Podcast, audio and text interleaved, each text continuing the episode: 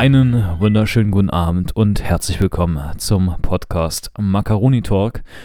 Mein Name ist Benjamin. Mein Name ist Toni. Und wir haben heute, naja, ein etwas ernstes, aber sehr, sehr aktuelles Thema, ähm, die Krise in der Ukraine. Ja, was ist passiert? Vor knapp anderthalb Wochen ist die russische Armee an verschiedensten Punkten der ukrainischen Grenze ins Land einmarschiert und seitdem befindet sich das Land Ukraine mit den russischen Truppen in Gefechten. Hast du eine Vermutung, was das Ziel ist? Weil die Lage ist wirklich sehr, sehr unklar und ich selber habe da echt keine Ahnung, was will Putin eigentlich damit erreichen? Ja, das ist natürlich die große Preisfrage.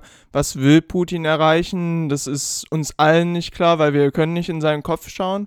Aber eine mögliche oder beziehungsweise eher wahrscheinliche Theorie ist, ähm, er möchte den Westen so ein bisschen spalten. Vor allem auch die Länder, die um Russland drumherum liegen.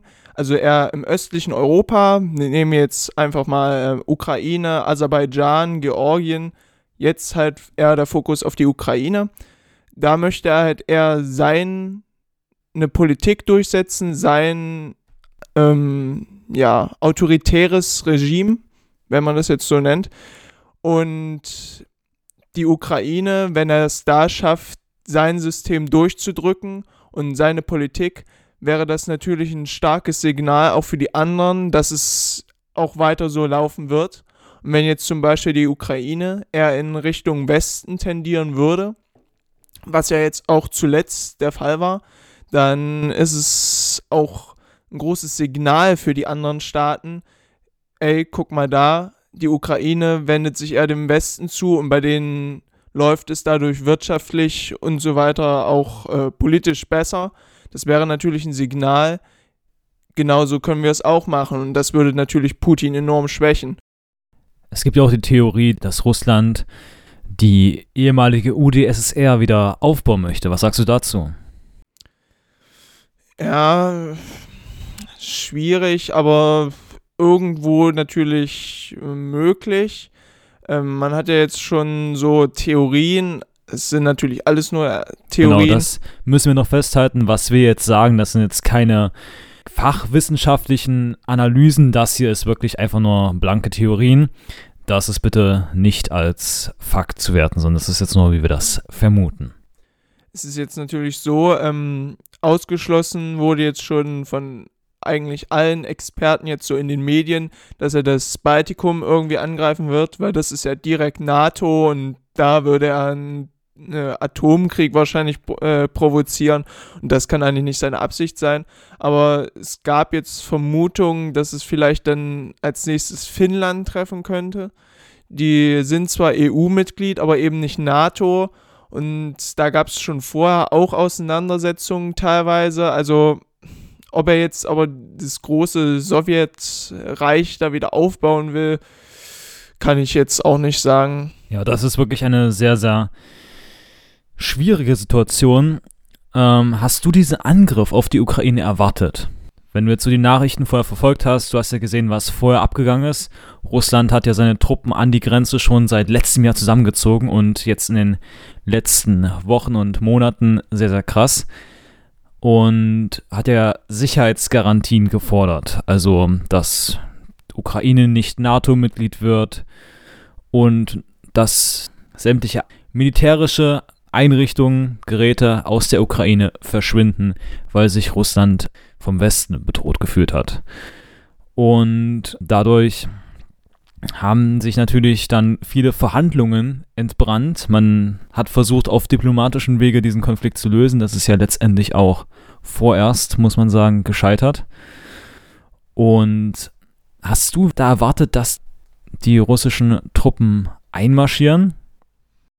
Na, ich sage jetzt mal so, wenn wir jetzt erstmal den Fokus legen auf diese beiden Gebiete, um die es am Anfang geht, Donetsk und Luhansk, ähm, da war es dann eigentlich schon relativ klar, dass er da irgendwie was machen wird oder zumindest den dort ansässigen Se Separatisten Unterstützung zukommen lassen wird in Form von entweder Militärgerät und Waffen oder halt auch Soldaten.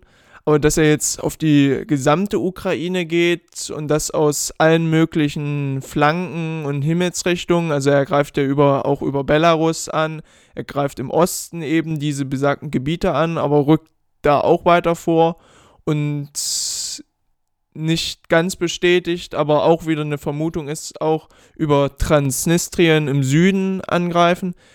Aber dass er halt eben auch jetzt auf die gesamte Ukraine geht, also vor allem jetzt Kiew ist ja das große Beispiel oder das wichtigste Beispiel.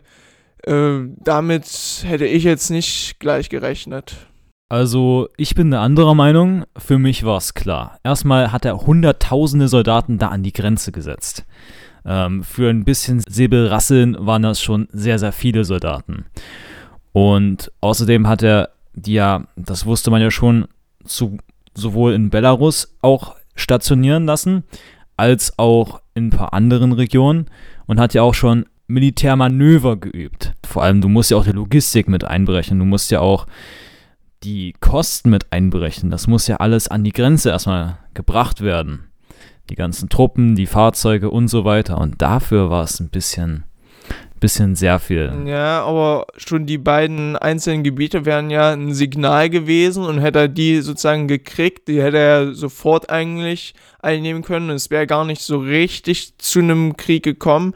Aber dass er dann wirklich so einen großen Krieg provoziert hat, äh, ist ein bisschen daher habe ich halt nicht damit gerechnet, weil eigentlich die Folgen für ihn, für die Wirtschaft Russlands allgemein ähm, eigentlich dann abzusehen waren. Also wie hast du dich denn dabei gefühlt, als die große Meldung kam, dass Russland die Ukraine angegriffen hat?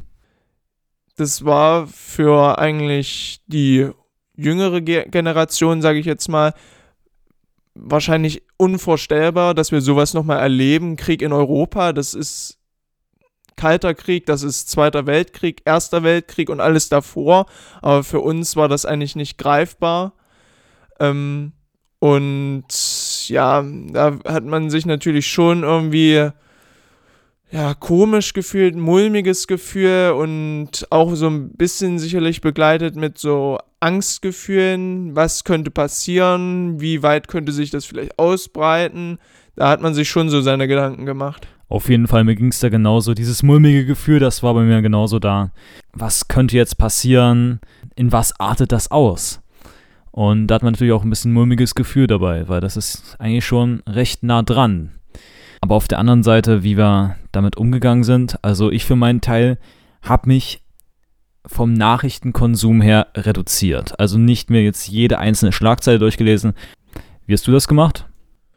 Ja, also eigentlich eher auch so allgemeine äh, Nachrichtenübersicht und so ein bisschen gucken halt, verschiedene Quellen da, um herauszufinden, was stimmt jetzt und wo kann man sich wirklich drauf verlassen, aber jetzt auch eigentlich nicht so sehr ins Detail, vielleicht mal der ein oder andere Artikel, aber jetzt auch nicht jede Nachrichtenzeile gelesen und nochmal draufgeklickt auf die Artikel.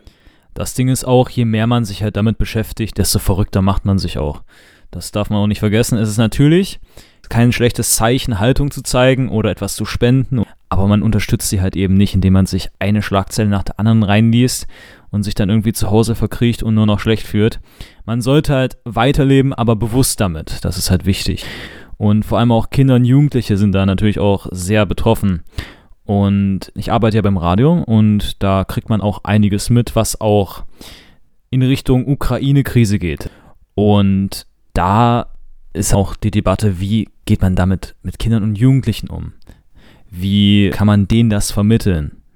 Weil ich meine, man bekommt es einfach mit, wenn zum Frühstück bei Mami und Papi die Tagesschau läuft und natürlich die Sachen da auf dem Monitor sind, was da passiert. Aber wie erklärt man das halt Kindern so? Und ich für meinen Teil, wenn ich Elternteil wäre, würde ich es meinem Kind versuchen, halt normal zu erklären. Ne? Aber halt auch vor allem am besten das Kind halt Sachen schauen lassen, was halt auch altersgerecht ist. Zum Beispiel jetzt salopp gesagt Logo oder andere Sachen, einfach damit das halt auch erklärt wird. Damit die Kinder das auch mehr oder weniger verstehen, aber es halt auch jetzt nicht in dem Panikmache-Schema, wie man es sonst halt sieht, wenn man jetzt zum Beispiel salopp die Bild-Zeitung nimmt. Ähm, da wird ja jede einzelne Schlagzeile genommen und da werden ja auch Sachen genommen, die halt, und das muss man sagen, auch eventuell Fake News sein können.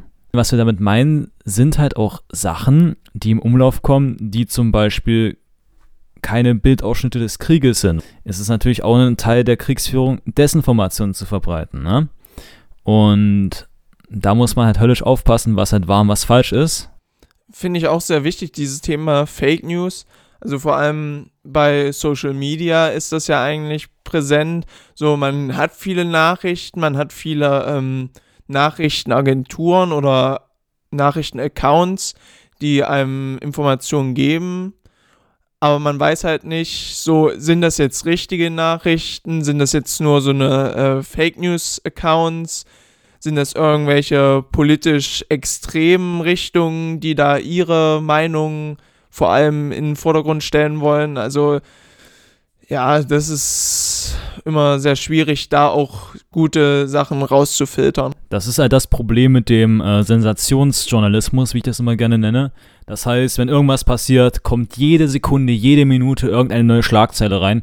Natürlich kann da auch was da dabei sein, was zum Beispiel nicht stimmt. Und das haben wir ja auch bei verschiedensten Angriffen, bei Anschlägen haben wir es ja auch gesehen, dass da auch viel Fake News dabei sein kann, weil etwas nicht mal, nicht mal absichtlich, vielleicht auch einfach nur missinterpretiert wird.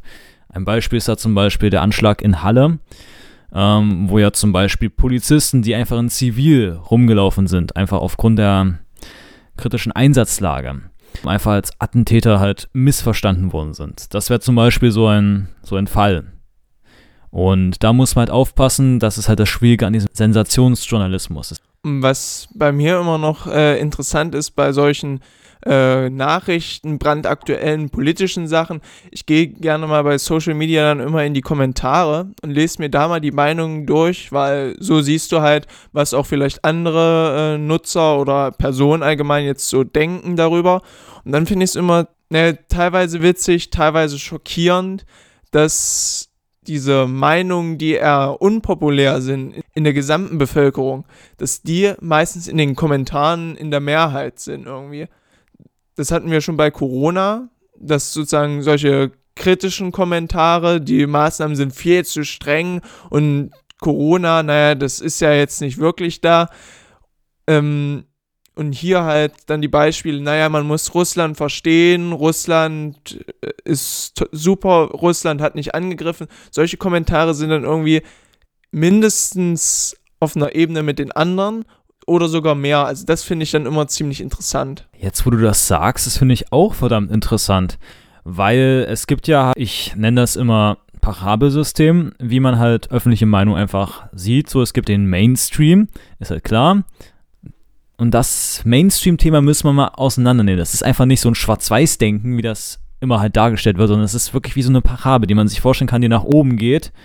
Aber es gibt auch immer links und rechts zwei Extremer. Und diese Extremer polarisieren auf der einen Seite auf psychologische Weise. Wenn du so einen Kommentar siehst, der nicht deiner Meinung entspricht, dann fühlst du dich natürlich rein unterbewusst schon angegriffen und deswegen bleibt der Kommentar schon mal im Kopf. Aber das so zum Social Media Thema und da muss ich auch was noch sagen zu gerade wenn so Videos verbreitet werden von der Situation dort, muss man auch aufpassen, dass da halt keine Falschinformationen mit reingeschleust werden. Gerade wenn man halt auf Social Media schaut, dann werden halt auch viele Videos gepostet von den Angriffen zum Beispiel in der Story.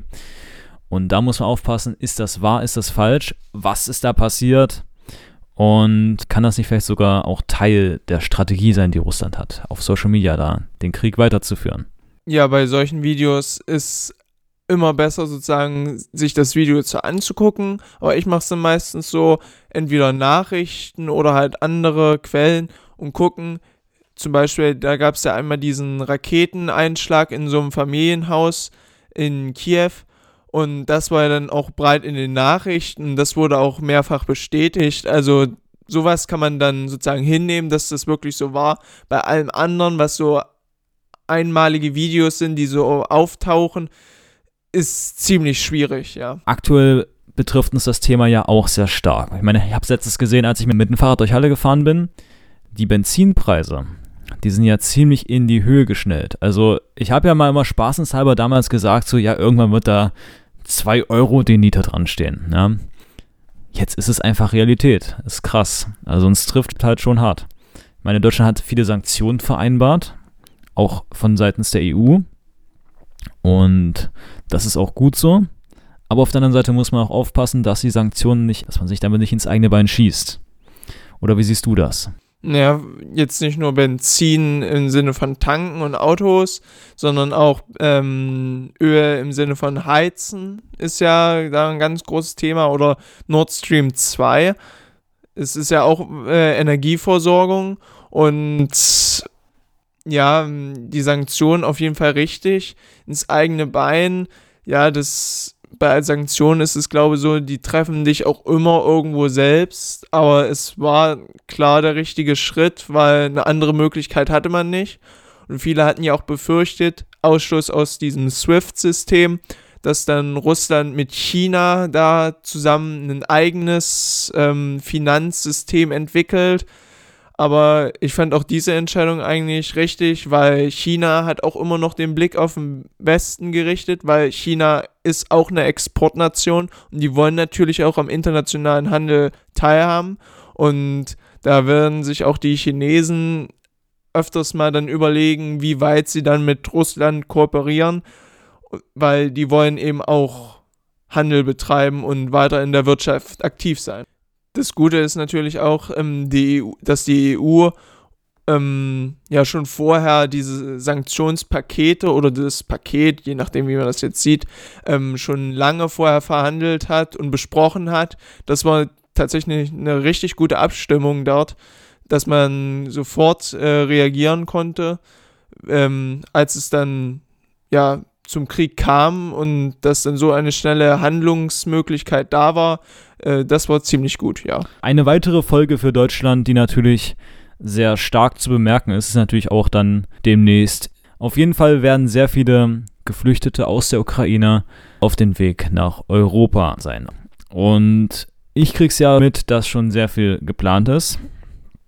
Äh, man bereitet sich schon darauf vor, sucht nach Notunterkünften, macht bereits schon viele Spendenaktionen. Also wenn man was spenden möchte, Wichtiger Hinweis an der Stelle, Kleiderspenden sind tatsächlich gar nicht mal so gefragt. Es geht halt wirklich um alltägliche Artikel, Hygieneartikel und so weiter.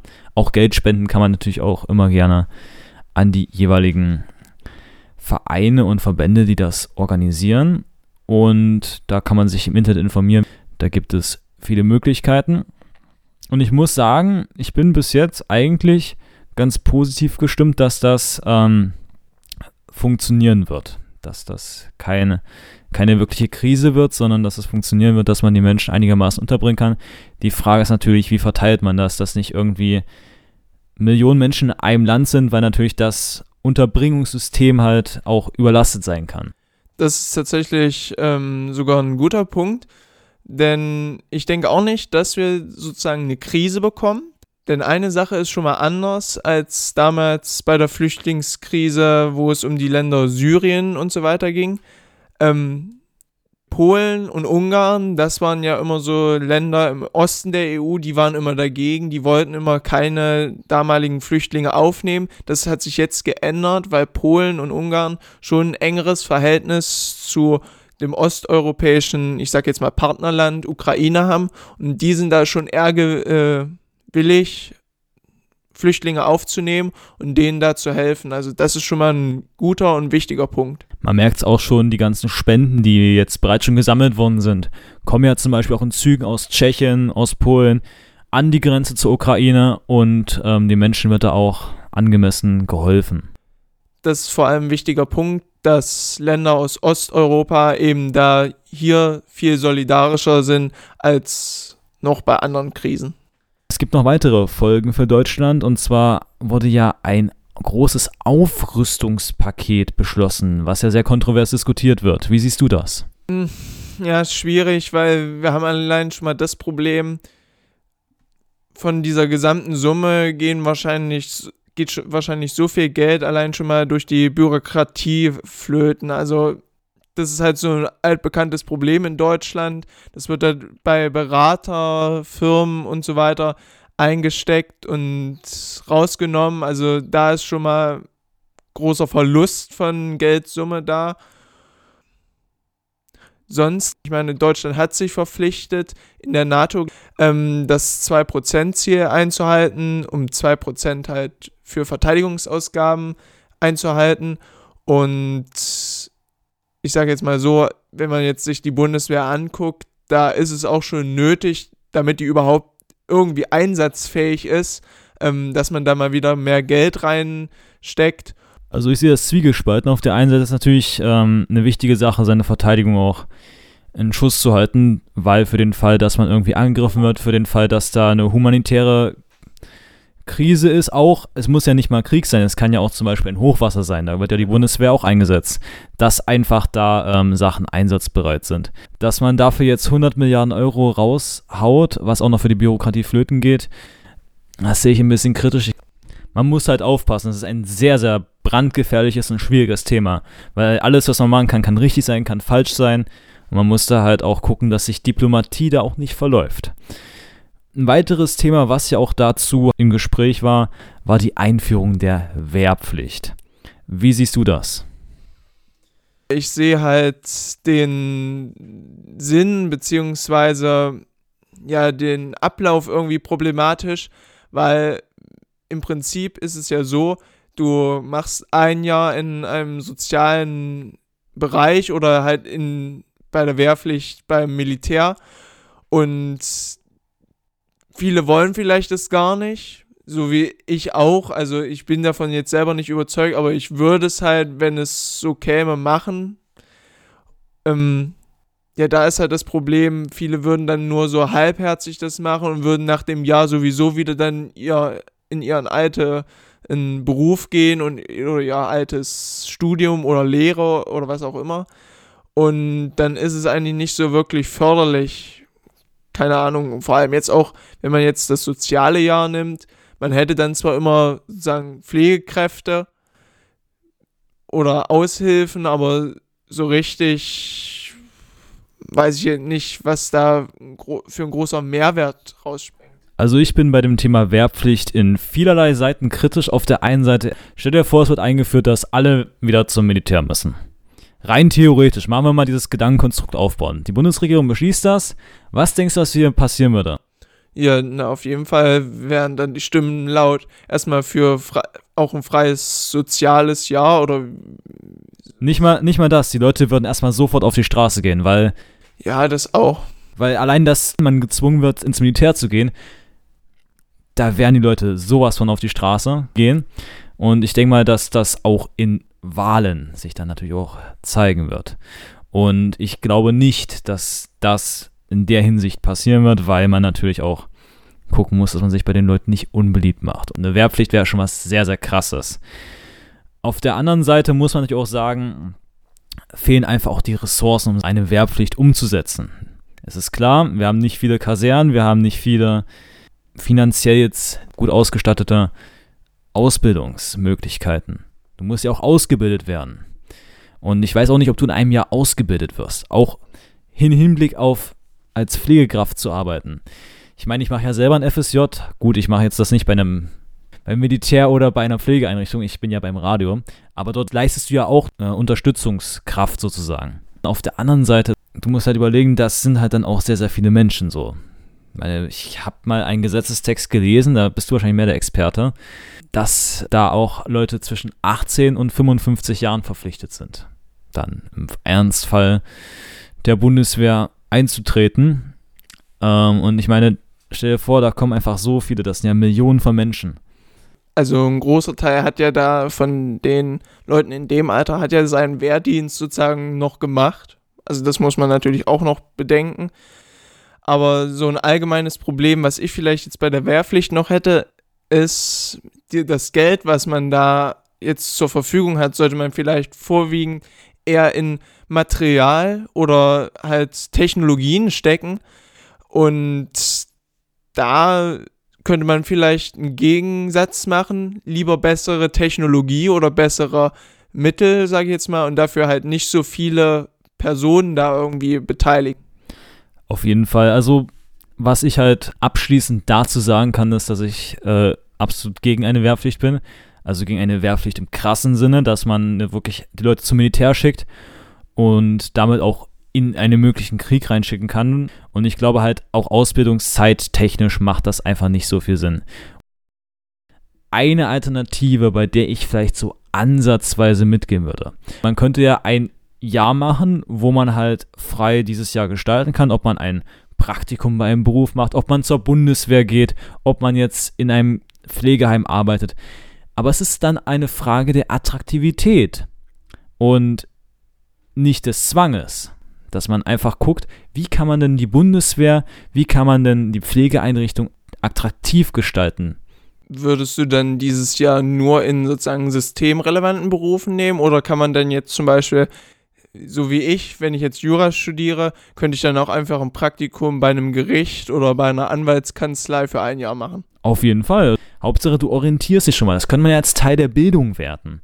So, wenn jemand beim Militär arbeiten möchte und sehr Militär-Rambo-mäßig begeistert ist, dann kann er ja da arbeiten. Aber wenn jetzt ein Spargeltarzan durch eine Wehrpflicht ins Militär da gezwungen wird, der nicht mal eine Waffe halt richtig halten kann, so, weil die viel zu schwer ist. Ne, die werden ja dann vielleicht auch ausgemustert. Das kann sein. Aber selbst wenn, also ich wäre da wirklich kein Freund von, wenn man Leute zwingt, haben die, wie du schon gesagt hast, auch keine Motivation dafür. Und bin halt echt kein Freund des Zwanges, äh, dass Leute dazu gezwungen werden, irgendwo reinzugehen, wo sie nicht hinwollen, weil dann machen sie eh nicht das, was sie wollen. Und da wäre es halt besser, halt auch zu gucken, wie man es attraktiver gestalten kann. Ich habe es ja vorhin schon gesagt. Eine Sache ist natürlich auch das Gehalt. Wie viel verdient man dann, wenn man da bei der Bundeswehr ist? Ähm, wenn man da nichts verdient und dafür halt nur Kanonenfutter spielt. Wobei, also man muss jetzt da mal sagen, beim Bund verdient man ja schon nicht schlecht. Also wenn man sich damit jetzt schon mal ein bisschen beschäftigt hat. Also ich hatte da auch mal so eine Zeit, da hatte ich mal überlegt, ob ich da hingehe. Aber also du verdienst nicht schlecht und ist, also die Bundeswehr schickt ja jetzt auch nicht seine Soldaten in wirklich in den Krieg rein. Also die machen eher im Hintergrund so. Also da machen eher andere Staaten, die da Soldaten wirklich in die Gefechte schicken. Und das ist wichtig vielleicht auch zu merken, weil du siehst, du weißt das, weil du dich informiert hast darüber. Aber ich jetzt, der jetzt einfach nur salopp gesagt äh, den subjektiven Eindruck dazu habe, bei mir ist es nicht angekommen. Und da muss man auch gucken, vielleicht ist da ein bisschen mehr Marketing notwendig, dass man einfach die Leute auch anregt, da hinzugehen und zu sagen, okay, du verdienst vielleicht gut und wir schicken dich jetzt nicht in irgendwelche äh, sinnlosen Kriege, sondern du hilfst jetzt vielleicht erstmal hier nur bei Hochwasser oder bei anderen Sachen, wo auch die Bundeswehr Unterstützung bietet. Und das wäre vielleicht auch ein wichtiger Punkt, zum Beispiel auch ins Marketing zu gehen. Ja, anstatt die Leute hinzuzwingen, auch mal zu gucken, allein wenn wir ein gutes Marketing betreiben, wie viele Leute springen darauf an. Man kann alles erfolgreich vermarkten. Man muss es nur wissen, wie man das am besten macht. Und das wäre zum Beispiel auch eine Möglichkeit, dass man keine billigen Videokampagnen macht, sondern halt guckt, wie man das richtig den Leuten nahebringen kann und halt schaut, dass da mehr freiwillig hingehen. Und natürlich auch die technische Ausrüstung, dass man da auch gut ausgebildet wird, gut gemacht wird, dass man mehr auf die Qualität setzt als auf die Quantität. Das wäre, glaube ich, so abschließend zum Thema Wehrpflicht. Und damit sind wir eigentlich auch durch, was wir zu dem Thema zu sagen haben. Wir hoffen natürlich, dass das sich alles friedlich in Rahmen entwickeln wird, dass es jetzt nicht zu einer großen Eskalation kommt und dass dieser Konflikt möglichst auch sicher beigelegt werden kann. Hast du noch irgendwelche letzten Worte?